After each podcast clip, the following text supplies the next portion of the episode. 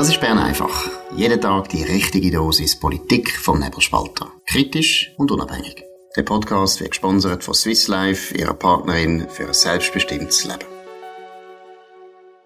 Ja, das ist die Ausgabe vom 22. September 2023. Dominik Feusi und Markus Somm. Parteienfinanzierung gibt es reden. Das ist ja das erste Mal bei diesen Wahlen, dass man äh, müsste offenlegen und wir haben es gestern schon diskutiert, das ist überall jetzt das Thema.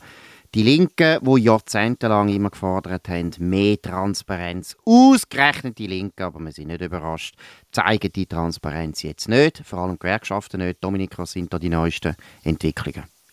Ja, super aufgeschafft hat das der Janik Güttinger auf nebelspalter.ch, wie da die Regeln umgangen werden. Also man macht mehrere Demo Demos. Am letzten Samstag die sogenannte Kaufkraft-Demo, wo per Zufall in der vordersten Reihe lauter Leute sind von der SP, die gerne wieder gewählt würden werden, wo die haben auch Auftritt gehabt und so weiter. Das ist aber alles nur ein Zufall gewesen, sagt der Vertreter vom Gewerkschaftsbund, der Sprecher ähm, das hätte nichts mit den Wahlen zu tun gehabt, da ging es nur um die Löhne und so weiter.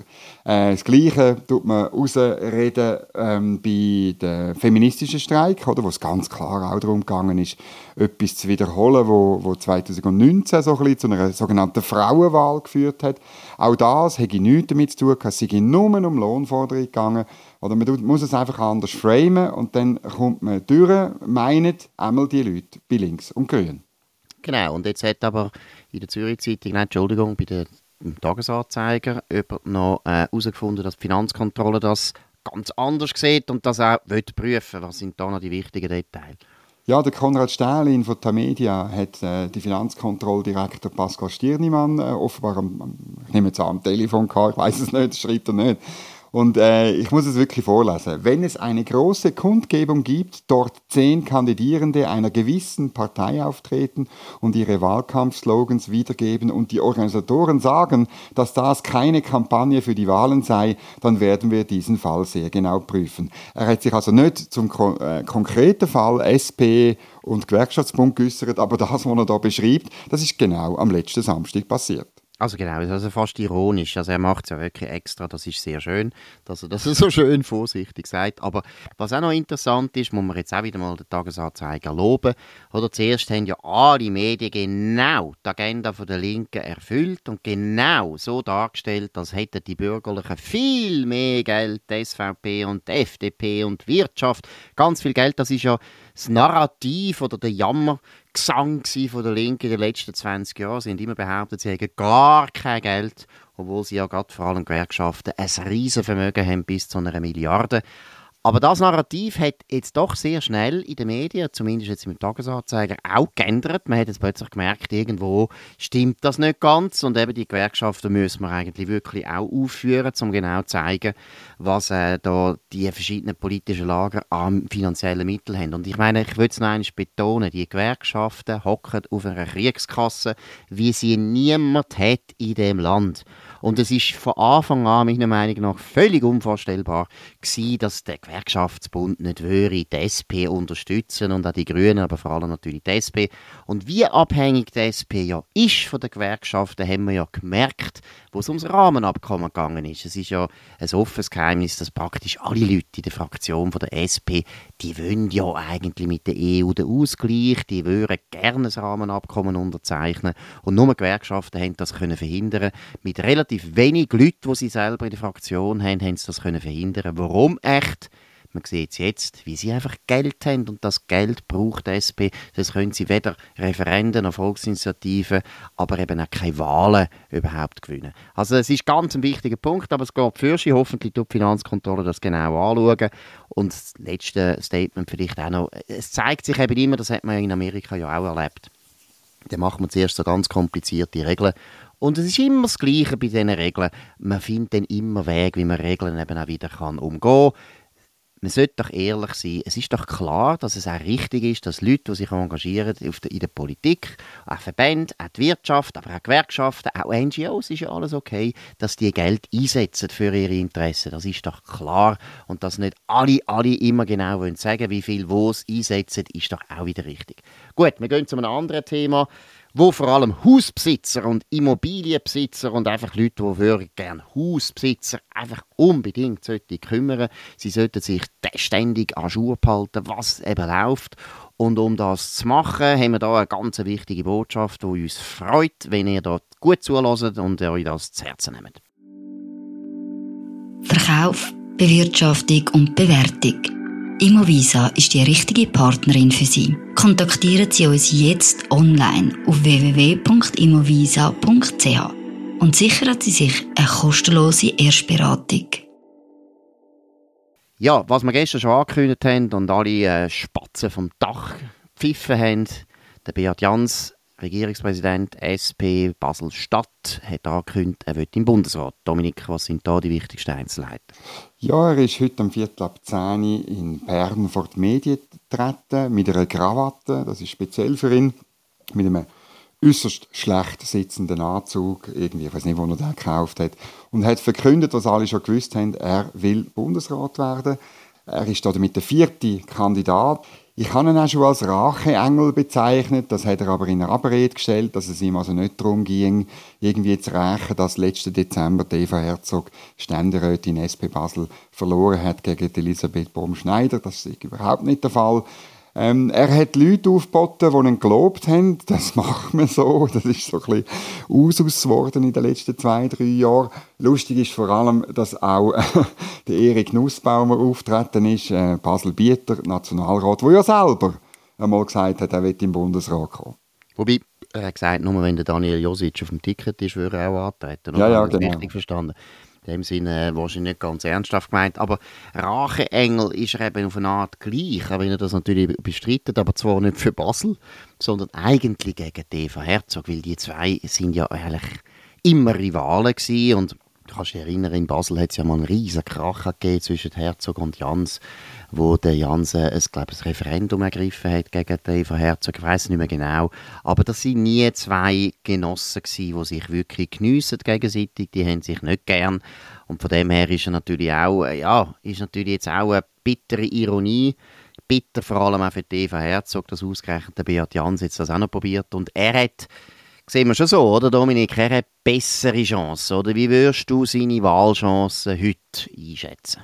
Ich glaube einfach, er macht die groben Fehler von der Eva Herzog nicht, weil er einfach mehr Erfahrung hat in Bern und vielleicht auch, ja, ich sage es jetzt, ich glaube halt, er ist ein bisschen durchtriebener.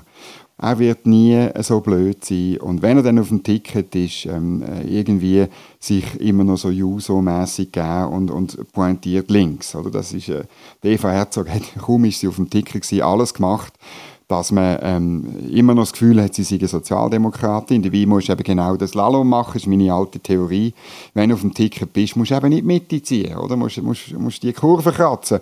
Und, und letztlich eben der, der Bundesversammlung, denen, die dich eigentlich wählen, zeigen, dass du eben ja schon links bist, aber man kann mit dir reden, man kann mit dir Kompromiss machen, man kommt einen Termin über und so weiter und dass du auch noch Schwarznasenschaf hast, ist auch noch ganz wichtig. Also alle die, die Wohlfühlfaktoren, die die Bürgerlichen brauchen, damit ihnen die Hand nicht abgehen, wenn sie dich wählen. Und das kann der Beat Jans, da bin ich überzeugt, er kann charmierend wirken, obwohl er ein hundertprozentiger Ideologe ist und er ist auch, er hat so etwas von Arroganz, und zwar ähm, nicht nur gegenüber Andersdenkenden, auch innerhalb von der Partei. Es wird also Leute geben in der SP, wo, wenn es eine Alternative gibt, lieber jemand anderes aufs Ticket tun. Aber wenn er es schafft, dann ist er einer der Kronfavoriten. Genau, aber jetzt würde ich mal schnell sagen, ein paar Punkte, die ein bisschen gegen ihn sprechen. Erstens, ich glaube, er kauft kein Schöfli. Also ja. er wird jetzt kein Schöfli kaufen, damit er gewählt wird. Ja, oder er könnte ja geissen, oder vielleicht ein Fisch. Oder? Das wäre vielleicht mhm. auch schön, ein Aquarium, ein Aquarium mit Lachs. Weil der Lachs sollte ja wieder in Basel angesiedelt werden. Also da wäre vielleicht zu empfehlen. Aber er glaubt, ich mag, das macht er nicht. Zweitens habe ich noch darauf bestehen, dass, oder wir hoffen es zumindest, dass er den schlechten Anzug, ja, sitzenden Anzug nicht in Lörrach gekauft hat, weil Einkaufstourismus ist einfach ein Problem von Basel-Stadt und der Regierungspräsident sollte das nicht machen. Aber wenn er so schlecht sitzt, habe ich fast das Gefühl, das ist doch ein Anzug aus Lörrach. Jetzt noch ein bisschen ernsthaft. Aus Basel hört man also schon auch sehr kritisch über den Beat mhm. Jans und genau da, wo du nämlich gesagt hast, oder, dass er nämlich vorne durch sich sehr geschmeidig kann anpassen, immer das sagt, was der will hören, wo er mit dem redet, aber dann hintendurch ein ganz Gegenteil macht. Also erstens ist er wirklich, eben, er ist parteitreu, das sowieso, aber er ist auch ideologisch, aber er hat also schon auch charakterliche Schwächen, würde ich sagen. Und das ist auch die eigene Anekdote noch wichtig, was ich mit ihm erlebt habe. Der Beat Jans, mit dem haben wir, habe ich eigentlich mal ein Mittagessen abgemacht und nachher ist ausgekommen. Und das habe ich dort zu dem Zeitpunkt so auch nicht genau gewusst, dass der Christoph Blocher die Basel Zeitung gekauft hat. Und dann hat also der Beat Jans erstens natürlich nicht mehr mit mir zu Mittagessen Aber vor allem, und das finde ich, muss ich einfach sagen, das ist ein Verhalten, das ich ganz schlimm finde. Nicht einmal die Hand hätte man wollen geben. Also das sind so, ja, das sind so Brutalo-Nazi-Rituale, die ich nicht gut finde und ja. ich kenne andere Leute, die Ähnliches erlebt haben. Also, das vierte Punkt, der jetzt auch noch gegen ihn spricht, ist, es tut mir leid, dass wir das sagen müssen, gell, Dominik, aber Basler sind einfach nicht so beliebt in Bern. Einfach grundsätzlich im Bundeshaus ja. nicht so beliebt und das ist auch noch eine gewisse Schwäche von ihm. Das ist sicher so. Also da, da, da macht er einen, wie die Amerikaner sagen, einen Uphill Battle muss er machen. Aber, es, aber jetzt ist wirklich, oder die, die nächsten zwei, drei Wochen, bis eben eine Woche nach den Wahlen, so lange kann man sich noch melden bei der SP. Das ist entscheidend, wer jetzt noch kommt. Oder wenn wirklich die Alpha-Tiere kommen. Heute hat der Blick eine Geschichte gemacht, dass der SP Kandidaten ausgingen und man jetzt sogar den Christian Löwera also der Verwaltungsratspräsident von der Post, Ex-Parteipräsident und, ähm, und Ständerat für die SP aus dem Kanton Freiburg, der tut mir beknien. Das habe ich also, ehrlich gesagt, das Gerücht habe ich noch nie gehört, aber ähm, es ist möglich, weil, weil es zeigt letztlich, und der Blick steht der SP sehr nah, das zeigt letztlich schon, also in der Partei gibt es ein bisschen ein Unbehagen, weil die Kandidaten, die man bis jetzt hat, irgendwie Josic, dann äh, der Mustafa Atici aus Basel, Ebischer und jetzt Jans. Das ist alles nicht, das sind alles nicht die wahren grossen Büffel von der sozialdemokratischen Savanne. Gut, der Josic wäre schon stark, aber eben ja, aber das, richtig auf. Parteilinien. Genau. Oder? Das, der will genau. ums Verrecken nicht. Beim Löwra glaube ich, ich habe das Gerücht auch gehört, aber ich habe es ein bisschen anders gehört, dass nämlich der Löwra selber sich interessiert. Und äh, vielleicht hat der Blick jetzt das einfach ein bisschen wohlwollend frisiert, dass man nicht das Gefühl hat, der Herr Löwra sei nicht ausgelastet als Postpräsident. Das aber ist er auch nicht. Ist er sicher nicht und er ist wahrscheinlich auch nicht unbedingt extrem geeignet für das. Aber dass der Christian Löwera wieder gern zurück wäre auf Bern, ja, das könnte ich mir sehr gut vorstellen. Und es würde auch noch reinpassen, die Freiburger Connection. Oder der Alain Berset hat jetzt zwölf Jahre dürfen und dann kommt der Christian Löwera, der tut auch nochmal zwölf Jahre. Einfach, weil die Freiburger SP einfach so eine wahnsinnig gute Partei ist und eigentlich das ganze Land sollte die nächsten 300 Jahre führen. Gut, wir kommen zu einem anderen Thema es geht ums Stromabkommen. Da hat Albert Rösti letzten Samstag in der Zürich Zeitung, äh, und das ist meiner Meinung nach ganz wichtig gewesen, hat er mal ganz klargestellt, das Stromabkommen, das wäre okay, aber es ist nicht so, dass wir untergehen ohne Stromabkommen. Wir brauchen das nicht um jeden Preis. Jetzt hat er wieder widersprochen, wie das ist klar, es gibt starke Interessen von der Stromwirtschaft, die nämlich ihre Hausaufgaben nicht gemacht haben und einfach alle Fehler, die sie gemacht haben, alle Mängel, die sie jetzt aufweisen, alles das Versagen, das sie in den letzten 40 Jahren an den Tag gelegt haben, natürlich gern mit einem Stromabkommen würden zudecken. Dominik, was ist da passiert?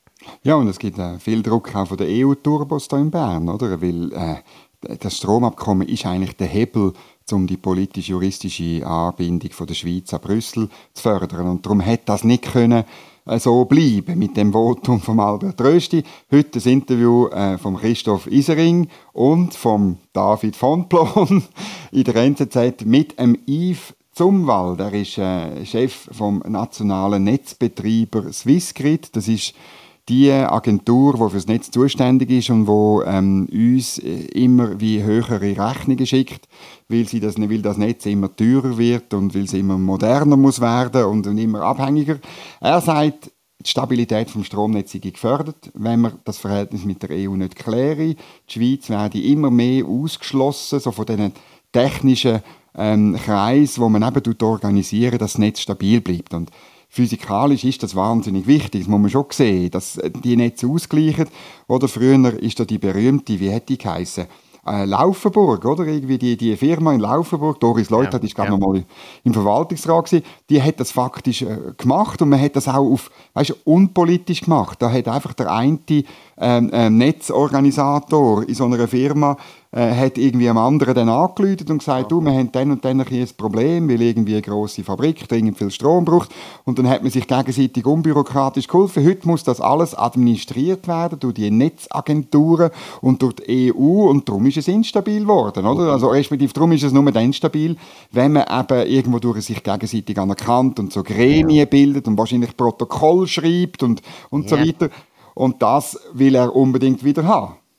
Gut, ich glaube, dass das wahrscheinlich ja nicht ganz stimmt, was er jetzt da erzählt. Das ist ja der Sound. Ich meine, es ist ja lustig. Jede Branche bringt immer genau den gleichen Sound. Oder ob es die Wissenschaft ist, ob es, äh, äh du kannst dich Medtech. an Medtech. Es ist immer der gleiche Sound. Oh, wir werden ausgeschlossen, wir sind so allein. Das sind einfach weinerliche Weicheier, wo man einfach mal so sagen, hören mal auf, den Schrott die ganze Zeit zu erzählen, weil zum Beispiel gerade bei der MedTech haben wir ja gesehen, von dem hören wir gar nichts mehr. Das Jammern ist plötzlich weg, ist einfach weg, aufgelöst, die Luft aufgelöst der Herr Zumwald soll einfach seinen Job machen. Ich bin absolut überzeugt, dass da, was du vorher geschildert hast, das läuft immer noch. Das läuft immer noch pragmatisch. Das, das sind sehr technisch, das sind technisch orientierte Leute. Aber wenn natürlich äh, das Ganze eben politisiert wird, dann behauptet man, man hätte da wahnsinnig Schwierigkeiten. Und was ich auch noch herzig finde am Herrn Zumwald, ein Grund, warum das System europaweit total unstabil geworden ist, hat ja mit der Sonnenenergie zu tun, mit der blöden Windenergie, wo das System extrem belastet, weil es natürlich volatil äh, ihren den Strom können einspeisen Und das ist eines der grossen Probleme, wo der Herr Zumwald natürlich auch nicht gross betont. Nein, hört auf mit dem Jammern. Welche Branche will noch? Wir können jetzt die nächste Branche uns ausdenken, die wieder mit dem gleichen Sound kommt, wo wir schon so viel Mal gehört haben. Nur Aber kurz. Ja? Äh, die, die Beispiele, oder? Im Winter hat die Schweiz nämlich dreimal Süddeutschland vor einem Blackout gerettet, oder?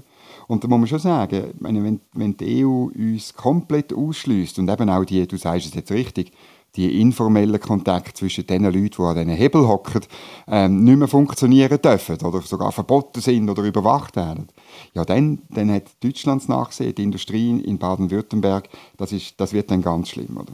Genau, und ich würde es einfach noch einmal betonen, die Stromwirtschaft, die schweizerische Stromwirtschaft, wo jetzt hat müssen Strompreiserhöhungen mitteilen, wie, ich weiß nicht, wenn das letzte Mal in dem Ausmaß passiert ist, ich meine, das ist ja verrückt.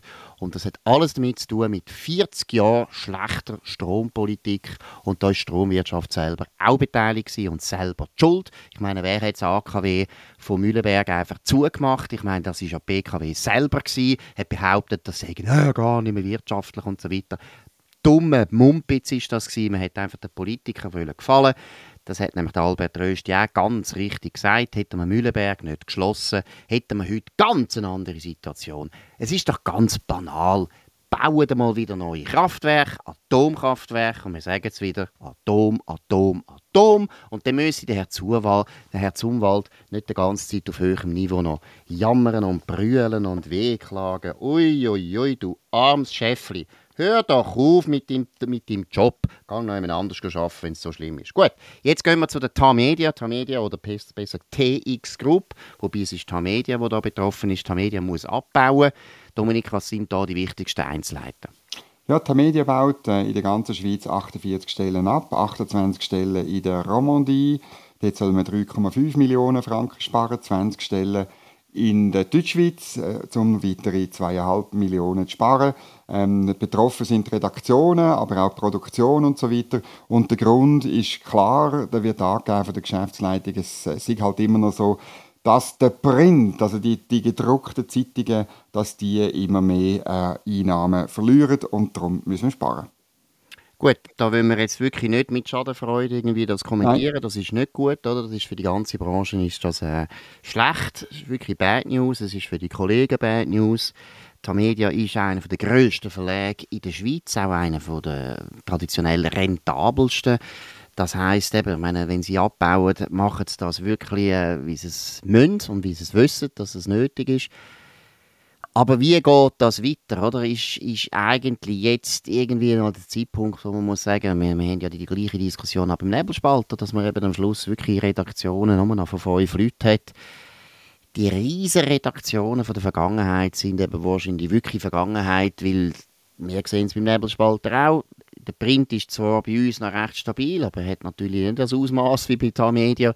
Und im Digitalen ist es einfach ein Uphill Battle, das ist ganz klar. Man muss die Leute wieder dazu bringen, dass sie wissen, dass halt Journalismus etwas kostet, dass man im Digitalen muss etwas zahlen, dass uns das sonst Arbeit nicht ermöglicht. Und deshalb auch an euch alle, an euch, unsere Zuhörer, so viele treue Zuhörer haben wir, wir haben so irrsinnige Zahlen bei Bern einfach, über, über, über 140'000 Downloads pro Monat. Also das sind so viele Leute, die Bern einfach hören. Und ich werde auch immer wieder darauf angesprochen, du auch Dominik, Bissen gut Tönt doch den Nebelspalter abonnieren. Wir brauchen die Abonnements, sonst können wir das alles nicht machen. Auch wir müssen ab und zu warme Suppen essen und die kosten auch 30 Rappen, solange der Herr Zumwald nicht äh, noch den Energiepreis noch weiter auftreiben Nein, aber wirklich, das ist ein wichtiger Aufruf. Wenn ihr den Journalismus schätzt, den wir hier machen, oder eben auch von den anderen äh, Medien, tönt doch das wieder unterstützen. In den Beiz zahlen ihr auch für den Kaffee. Warum nicht im Digitalen? Es sind nicht grosse Beträge, aber sind für uns und für den Journalismus und für die Zukunft des Journalismus wirklich wichtig. Und wir alle wollen nicht, dass der Staat, der Staat kommt dann immer gern, oder? Wenn der Herr Zumwald brüllt, dann kommen alle auch und ihm helfen. Und das Gleiche ist bei den Medien. Wenn die Medien anfangen zu brüllen, dann kommt dann auch der Staat. Und sobald der Staat kommt, gibt es nicht mehr unabhängigen Journalismus, dann könnte man Bern einfach gerade kassieren. Wir sind da so kritisch ab und zu zu der Regierung, das haben sie nicht gern. Also in dem Sinn, wirklich, wenn man jetzt schaut, was da bei den Medien passiert ist, tönt euch besinnen. Digital müsst ihr auch abonnieren, wenn ihr weiterhin wollt, guten Journalismus haben Auch das kostet. Gut, das war es von Bern einfach an dem 22. September 2023. Und ich freue mich, Markus Somm auf nebelspalter.ch. Ihr könnt uns abonnieren auf nebelspalter.ch. Wie gesagt, macht das, wäre gut, wäre wirklich wichtig. Aber auch auf Spotify oder Apple Podcasts und so weiter. Könnt uns weiterempfehlen, könnt euren Bekannten von uns erzählen, könnt uns vor allem hoch bewerten, das würde uns sehr freuen. Wir wünschen allen ein schönes Wochenende. Wir werden am Montag wieder für euch da sein, zur gleichen Zeit auf dem gleichen Kanal. Bis dann, habt eine gute Zeit. Das war Bern einfach, gesponsert von Swiss Life, ihrer Partnerin für ein selbstbestimmtes Leben.